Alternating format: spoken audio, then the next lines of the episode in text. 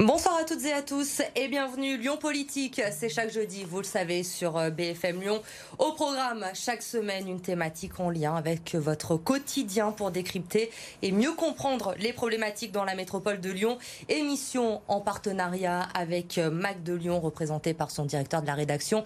Bonsoir Lionel Favreau. Bonsoir Elodie. Et cette semaine, la question de la sécurité dans la métropole lyonnaise, hausse de la délinquance, rodéo, trafic de drogue, les habitants Il demande des mesures fortes pour répondre à nos questions. Ce soir, le sénateur Les Républicains du Rhône et conseiller municipal de la ville de Lyon et notre invité. Bonsoir, Étienne Blanc. Bonsoir, Elodie Poyade.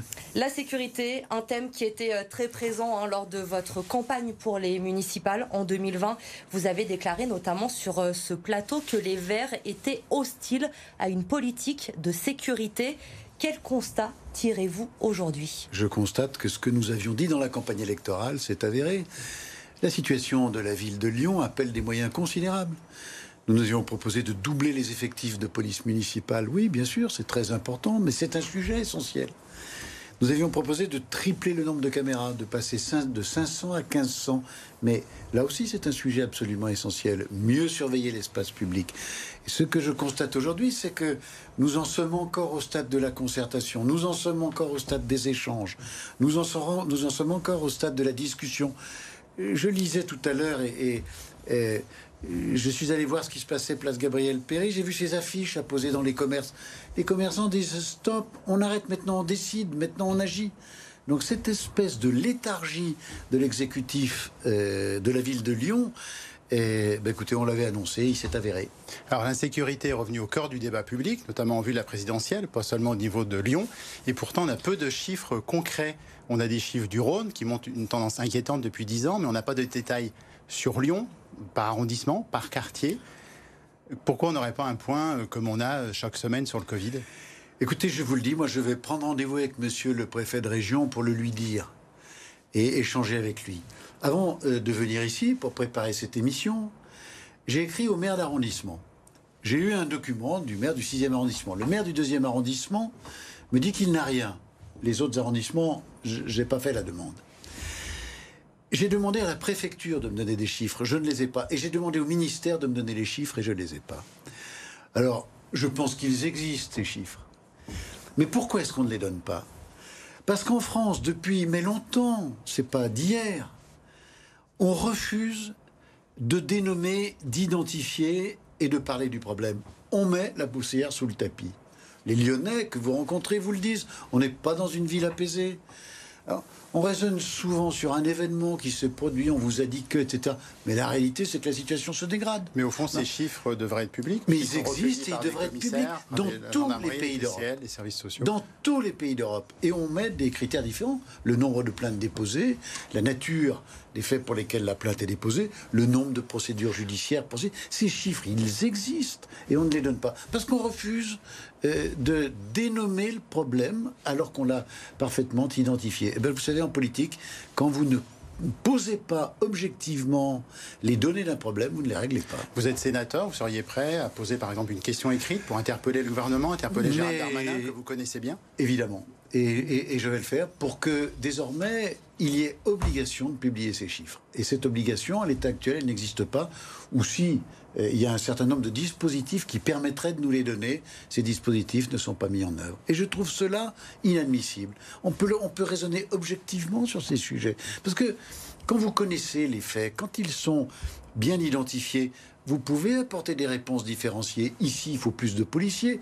Là, il faut plus de caméras. Là, il faut plus d'intervention de la douane, parce qu'il y a de la drogue, parce qu'il y a du trafic de tabac, etc. Mais si vous ne savez pas, on parle euh, de plus en plus de sentiments d'insécurité. Étienne Blanc, est-ce que vous diriez aujourd'hui que les faits sont plus nombreux dans la métropole lyonnaise ou tout simplement plus médiatisés? Je pense par exemple à la mort d'Axel Dorier qui avait été traîné sur euh, plusieurs mètres à des tirs que l'on peut entendre en pleine journée dans le quartier de la, Guillotière. C'est, moi je le redis, pour, j'aimerais répondre précisément à votre question, mais pour ça il me faudrait des chiffres et des données. Et puis après il y a le ressenti ce que vous dites, vous, ici, euh, sur BFM, ce que nous lisons dans la presse, ce que les, hebdomadaires ou les mensuels euh, révèlent parfois. Moi, qu'est-ce que je ressens? Je ressens d'abord que la situation est en train euh, de s'effilocher. Je sens une puissance publique à qui les choses échappent. Pas très clairement, la Guillotière, c'est un quartier qui n'est pas aussi gigantesque que cela, mais on a un sentiment d'impuissance. La Guillotière, justement, place Gabriel Péry, des chiffres de la préfecture. Une opération par jour de contrôle, place Gabriel Péry, 817 personnes interpellées depuis le début de l'année, 520 procédures. Vous répondez quoi à cela? Je pense que ces, chiffres, et vous me les donnez à l'instant, moi je les découvre. Moi l'autre jour j'étais dans le tram, à Lyon je voyage en tram, et le tram s'arrête euh, à place Gabriel Péry, et j'ai regardé ce qui se passait en pleine journée. Un véhicule de police, et à 50 mètres du véhicule de police, on vend, on deal. Euh, il faut pas sortir de, Il faut pas être un grand inspecteur de police pour qu'il y ait un certain nombre de personnes en, situation immobile et on voit bien les échanges. Et je suis passé là, le tram s'arrête trois minutes, on voit bien ce qui se passe. Donc j'entends bien qu'il y a eu euh, des arrestations, j'entends bien qu'il y a eu des, des procédures, mais très clairement, c'est pas à la hauteur. Il faut, sur ces sujets-là, des interventions massives. Et quand les interventions ne sont pas massives, vous avez une population qui se dit mais l'État, la puissance publique ne sont pas à la hauteur de l'enjeu. Les Lyonnais, justement, leur a posé la question, Étienne Blanc, sur ce sentiment d'insécurité, comment ils le vivaient au quotidien. Je vous propose d'écouter ce qu'ils nous ont dit, on en parle juste après. Il y a des quartiers euh, où, on se sent plus ou moins bien, mais... Euh, mais pour moi, c'est plus une question d'éclairage, de, fréquentation. Est-ce qu'il y a beaucoup de monde dans la rue? Est-ce qu'il n'y a, pas, beaucoup de monde dans la rue? Moi, j'habite à Grange-Blanche, donc il n'y a pas beaucoup de monde. Du coup, euh, les rues un peu vides et tout ça, c'est pas super. On n'ose plus aller au cinéma euh, tard le soir, euh, reprendre les transports en commun. Non, moi je ne suis pas rassurée. Souvent on croise des hommes le soir dans la rue qui nous regardent, qui font des réflexions, qui essayent de nous parler. Et, enfin, moi je sais que je me suis déjà fait suivre par exemple en rentrant de boîte de nuit ou même juste en rentrant chez une amie. Mon ressenti est que nous ne sommes pas du tout en sécurité, d'autant plus en tant que femme et personne âgée. Une hésitation à sortir le soir parce que les secteurs sont mal fréquentés et pas sécurisés. On a vu une évolution euh, plutôt euh, très négative, de plus en plus d'insécurité, de, bruit. Et chaque fois qu'on va en ville, euh, effectivement, c'est de pire en pire. Depuis la pandémie, on sent vraiment que Lyon a changé et de plus en plus de familles autour de nous quittent Lyon et nous aussi, on se pose la question à terme, on ne restera certainement pas. Alors pour le moment, nos enfants sont, font des études à Lyon, mais il y a de plus en plus d'insécurité. Lorsque nos enfants sortent, eh bien, on n'est plus tranquille, plus du tout comme on pouvait l'être euh, il y a même euh, il y a même quatre ans. Votre réaction, Étienne Blanc? Je crois que ça traduit parfaitement ce que ressentent euh, les Lyonnais. Les Lyonnais sentent que les choses sont en train de se dégrader. Les Lyonnais sentent, comme je disais il y a quelques instants, que la puissance publique n'est pas à la hauteur de l'enjeu. Et les Lyonnais sentent un dérapage, une non-maîtrise d'un phénomène qui est particulièrement grave il y a quelque chose que j'ai fait. J'ai pris euh, attache avec des officiers de police, euh, j'ai pris attache avec des agents de police, de la police municipale, pour en parler librement. Mais eux aussi sont inquiets. Eux aussi disent euh, la situation nous échappe. Alors il y a des questions de moyens, il y a des questions juridiques, il y a des questions de place dans les prisons, il y a des questions de moyens pour poursuivre les grands réseaux. Mais très clairement, sur un sujet de cette nature, ça c'est le rôle du maire. Voilà. J'ai dit, le, maire, il doit avoir dans son bureau toutes les semaines un représentant du parquet, un représentant de la douane, un représentant des services fiscaux, un représentant de la gendarmerie, un représentant de la police. Le maire, c'est celui qui articule toute cette politique, parce que c'est lui qui porte les préoccupations d'une population. justement, vous avez parlé dispositifs pour recueillir ces, chiffres, pour suivre l'insécurité. Il existait à Lyon un observatoire euh, municipal de la sécurité sous Gérard Collomb, qu'il a finalement fermé. Il n'a pas été rouvert sous Georges Tépénékian. Euh, aujourd'hui, Mohamed Chivi, adjoint à la sécurité euh, de Grégory Doucet, annonce un observatoire de la tranquillité. Donc, c'est pas les mêmes termes. On parle de sécurité à tranquillité. Est-ce que vous avez vu la réouverture annoncée de cet observatoire? Est-ce que le changement de vocabulaire vous choque Bien sûr. Il y a un moment, il faut dénommer les choses. Il faut un observatoire de la délinquance. Il faut un observatoire des délits. Il faut un observatoire des délits sur la voie publique. Hein. Il, faut, il faut dénommer les choses. On est dans une société, très curieux. On refuse de dénommer les problèmes. On ne peut pas apporter de réponse si on ne les dénomme pas. Puis si on les donne pas, on les identifie pas. Et moi, c'est ce qui me frappe le plus dans cette majorité verte et extrême gauche.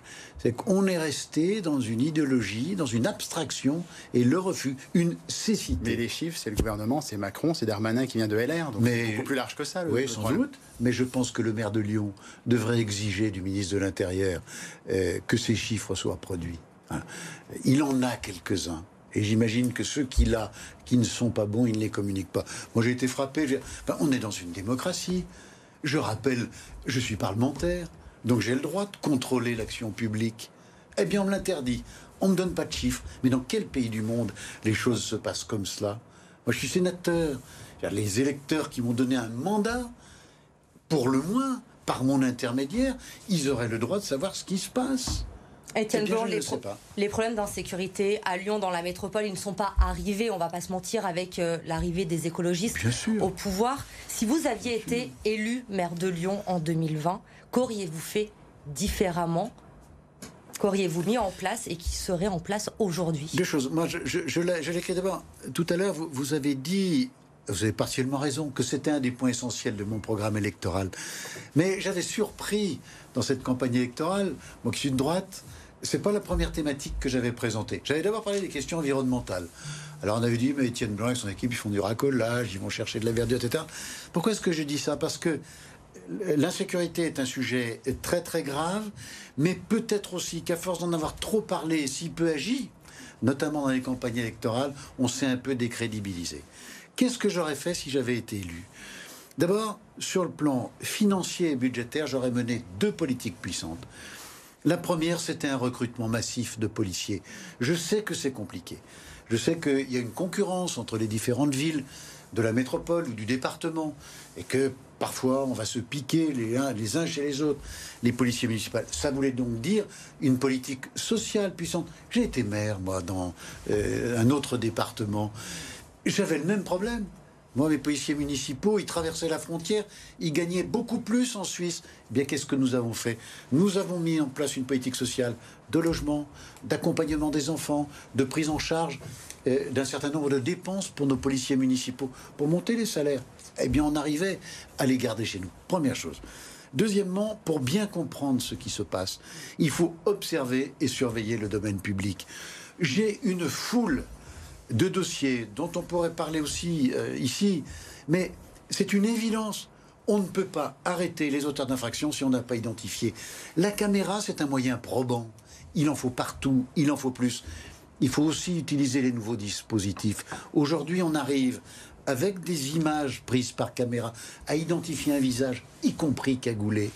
C'est cela qu'il faut faire matériellement et pratiquement. Et troisièmement, et je crois que c'est très important, les hommes et les femmes qui travaillent dans la police aujourd'hui, ils ont besoin d'une reconnaissance financière, c'est une raison, mais bien au-delà de ça, ils ont besoin d'être protégés, ils ont besoin d'être soutenus.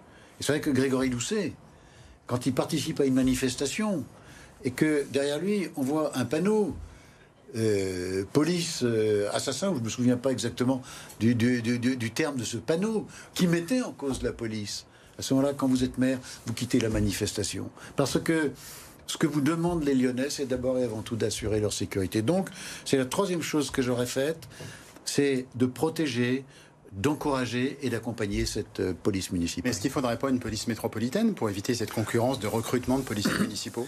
Moi, je ne crois pas parce que je crois que c'est des sujets qu'il convient de traiter au plus proche du citoyen et que je sache, c'est le maire qui est le plus proche de ses concitoyens. Après, il y a une question de moyens. Les budgets des communes aujourd'hui sont des budgets difficiles. J'arrive euh, du congrès des maires du Rhône, euh, les maires vous le disent, la situation sur le plan des dépenses de fonctionnement, euh, c'est tendu. Il faut savoir afficher les priorités. Et la priorité des priorités, c'est que nos concitoyens vivent en paix. J'ajoute une chose, c'est que je crois aussi que c'est la priorité d'une partie de la délinquance.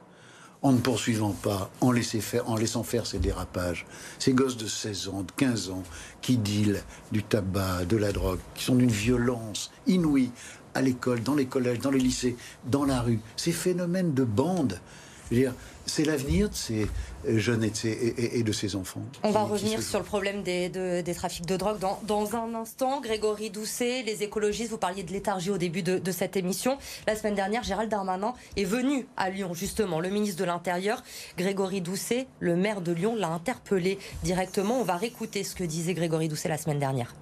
Ce dont j'ai besoin, moi, c'est d'une présence policière de policiers nationaux dans la ville. Parce que si on regarde les choses de manière très concrète, couvrir la ville de caméras, est-ce que ça va faire en sorte que les délinquants sont attrapés plus vite? Non. Ce dont nous avons besoin, c'est de policiers. Alors, les policiers municipaux, c'est notre boulot et on est en train de le faire avec euh, M. Chéhy. Mais les policiers nationaux, c'est le, le boulot du ministre de l'Intérieur. Il nous en faut aussi pour qu'ils puissent intervenir. Les caméras n'attrapent pas les délinquants, jusqu'à preuve du contraire. On, a besoin de présence humaine.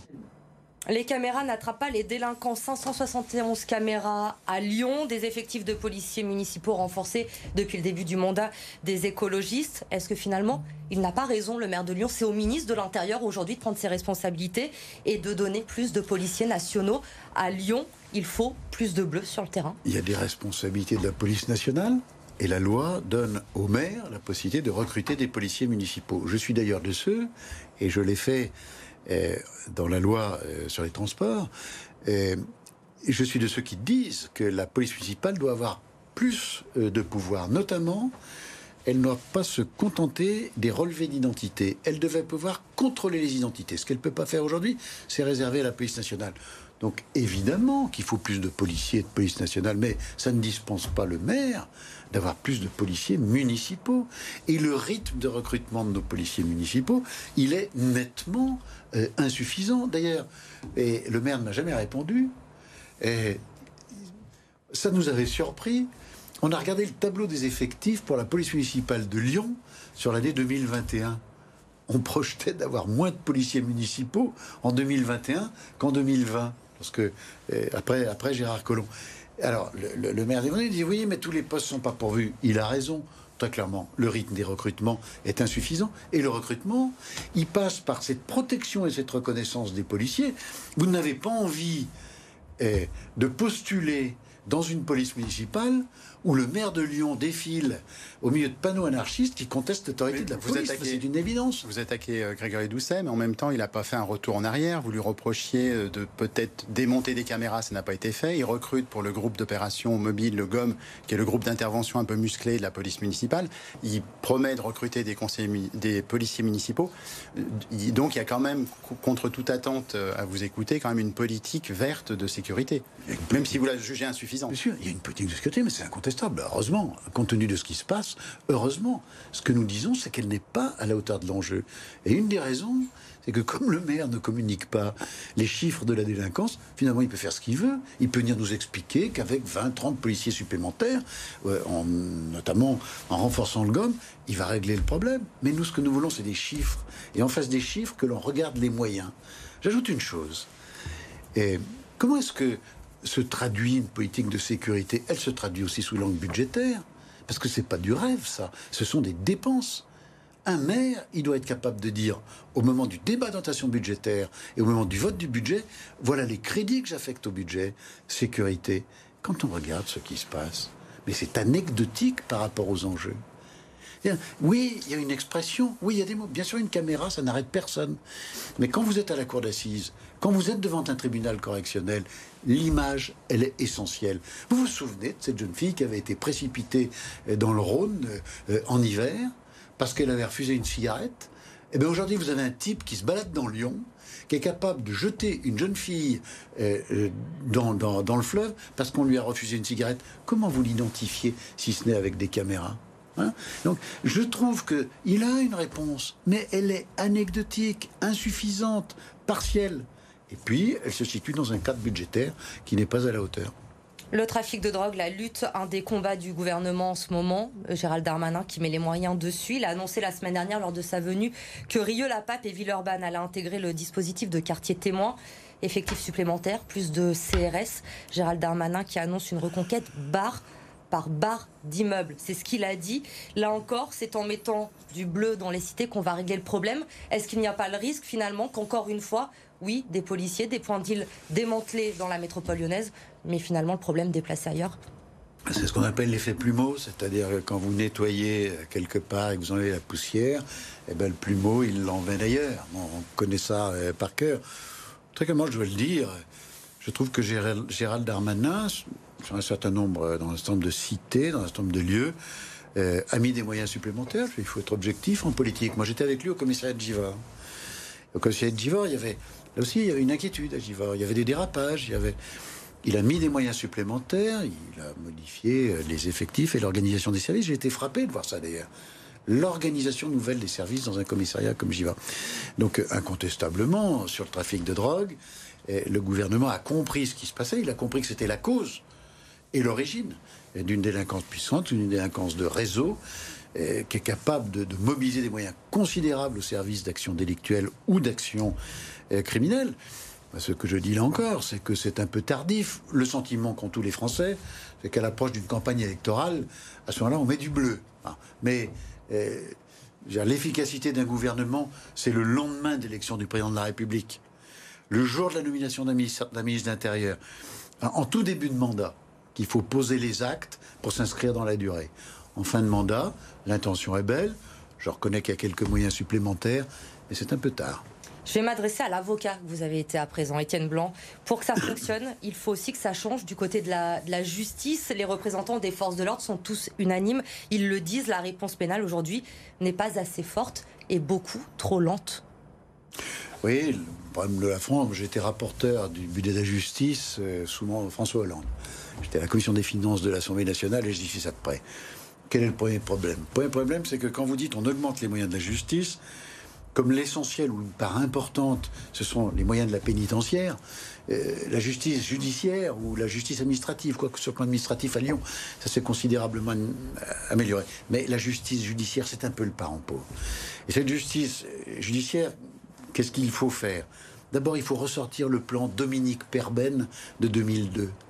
Dominique Perben avait proposé de créer 15 ou 20 000 places euh, de prison. Ça fait 20 ans. Voilà, ça fait 20 ans. tout jeune parlementaire à l'époque, j'étais à la commission des lois, j'ai suivi ce plan. il a été abandonné. Il a été retardé pour des raisons budgétaires, mais il a surtout été abandonné par Madame Taubira. Qu'est-ce qu'elle a fait, Madame Taubira? Elle dit pas trop de places de prison. On va pas mettre trop de personnes en prison, on va aménager les peines. Moins de deux ans de prison, votre peine est aménageable. C'est-à-dire que vous n'allez pas en prison. Ça, c'est une ineptie. De ces deux ans de prison, il faut quand même commettre des faits particulièrement graves. Donc, première chose, il faut plus de places de prison en France. Alors, je le dis, vous savez que je suis un régionaliste convaincu. Et compte tenu des difficultés du budget de la justice, je pense qu'à un moment dans les contrats de plan, j'en ai pas parlé à Laurent Wauquiez, j'en ai pas parlé au président de région, mais c'est un sujet sur lequel les régions devraient pouvoir intervenir, sur la construction des immeubles. Entre parenthèses, je pense exactement la même chose sur les hôpitaux. Une vraie décentralisation, ça devrait être ça aussi les collectivités territoriales devraient pouvoir intervenir au service de la justice. Donc plus de places de prison. Puis deuxièmement, des procédures plus rapides. Qu'est-ce qui se passe? Qu'est-ce que nous disent les magistrats et qu'est-ce que nous disent les policiers? Ils nous disent mais on fait de la paperasse. On met des moyens considérables sous prétexte de protection des libertés individuelles, mais les textes sont devenus tellement compliqués, les procédures tellement lourdes, qu'on passe notre temps à faire de l'administration les préfets en charge de la sécurité vous disent la même chose. Les magistrats qui sont tenus à une certaine réserve, très clairement, vous disent aussi la même chose. Mais les policiers vous disent la même chose. Ils vous disent euh, on administre, mais on ne sanctionne pas. Sur le cannabis, le débat sur la légalisation s'est rouvert. Sur ce plateau, Grégory Doucet comme Bruno Bernard sont déclarés plutôt favorables. Quelle est votre position? Absolument hostile, pour deux raisons. Je pense que si le cannabis euh, se libère, il y aura mécaniquement une augmentation de la consommation de cannabis. Et je suis de ceux qui pensent que le cannabis favorise un passage aux drogues plus dures. Et puis la deuxième chose, c'est que le cannabis en lui-même pose des problèmes sur les cellules nerveuses. Et c'est ce que disent des médecins, la communauté scientifique, une partie d'entre elles dit attention, il y a des conséquences physiques de la consommation de cannabis. Donc c'est les deux raisons pour lesquelles je suis absolument hostile. Une dernière question, Étienne Blanc, vous évoquiez tout à l'heure les prochaines échéances électorales, la présidentielle bien sûr l'année prochaine. Vous avez fait beaucoup réagir au sein de votre euh, parti en annonçant il y a déjà euh, plusieurs mois que vous n'étiez pas fermé à la présence d'Éric Zemmour à la primaire de la droite. Il va y avoir le congrès au mois de décembre. Est-ce que vous maintenez toujours que les Républicains doivent discuter avec Éric Zemmour? il y, a, six mois, je disais à mes collègues euh, parlementaires euh, LR, aux LR, attendez, mais méfiez-vous, vous, écoutez les Français? Vous écoutez dans vos formations politiques euh, ce que disent vos adhérents? Moi, la semaine dernière, on avait dimanche de rentrée parlement, des, républicains du Rhône. Mais, mais les militants, qu'est-ce qu'ils vous disent? Je dis, ah, même, pour quel pourcentage? Mais ils ont envie de voter pour Eric Zemmour? Vous êtes dans un parti politique. Si vous n'écoutez pas le peuple, si vous n'écoutez pas vos adhérents et si vous n'écoutez pas vos militants, attention. J'ai donc dit qu'on devait s'intéresser au sujet. Il y a eu un déferlement et une vague. Comment ça ne me gêne pas? Voilà. À force de ne pas dire la vérité en politique, finalement, euh, on se contraint et puis le débat politique, il est un peu fadasse. Mais les Républicains hein devraient discuter avec Éric Zemmour. Il pourrait être votre candidat? Je pense que les Républicains, ils doivent mettre au cœur du débat politique les thématiques que pose Éric Zemmour. C'est ce que j'ai dit. Après, il y a plusieurs méthodes. Vous dites, bah, vous le faites participer à une primaire. Il n'y a pas de primaire, c'est réservé aux républicains, il n'est pas républicain. L'affaire est réglée. Mais très clairement, si au mois de décembre, début décembre, le congrès des républicains, c'est un, concours de platitude, de banalité, de réponses que l'on entend dans nos formations politiques depuis 40 ans. Eh bien, je vous prédis qu'Éric Zemmour sera au second tour. La politique, c'est identifier les problèmes et apporter des réponses au regard des problèmes identifiés. C'est tout ce que je dis. Et je regrette dans ma famille politique le peu de courage, le peu de clairvoyance. C'est ce qui crée les mauvaises surprises. En un mot, un nom seulement, qui soutenez-vous pour ce congrès des Républicains Pour le congrès, parce que je suis membre des Républicains, j'apporterai mon concours et mon soutien à Michel Barnier, un Rhône-Alpin. Il a la hauteur, il a l'expérience internationale et c'est un homme absolument remarquable. Merci Étienne Blanc d'avoir répondu à nos questions ce soir dans Lyon Politique. Merci Lionel. Nouveau Lyon Politique jeudi prochain, bien sûr, avec Bruno Bonnel qui sera à votre place. Étienne Blanc, l'info sport suisse sur BFM Lyon. Passez une très bonne soirée.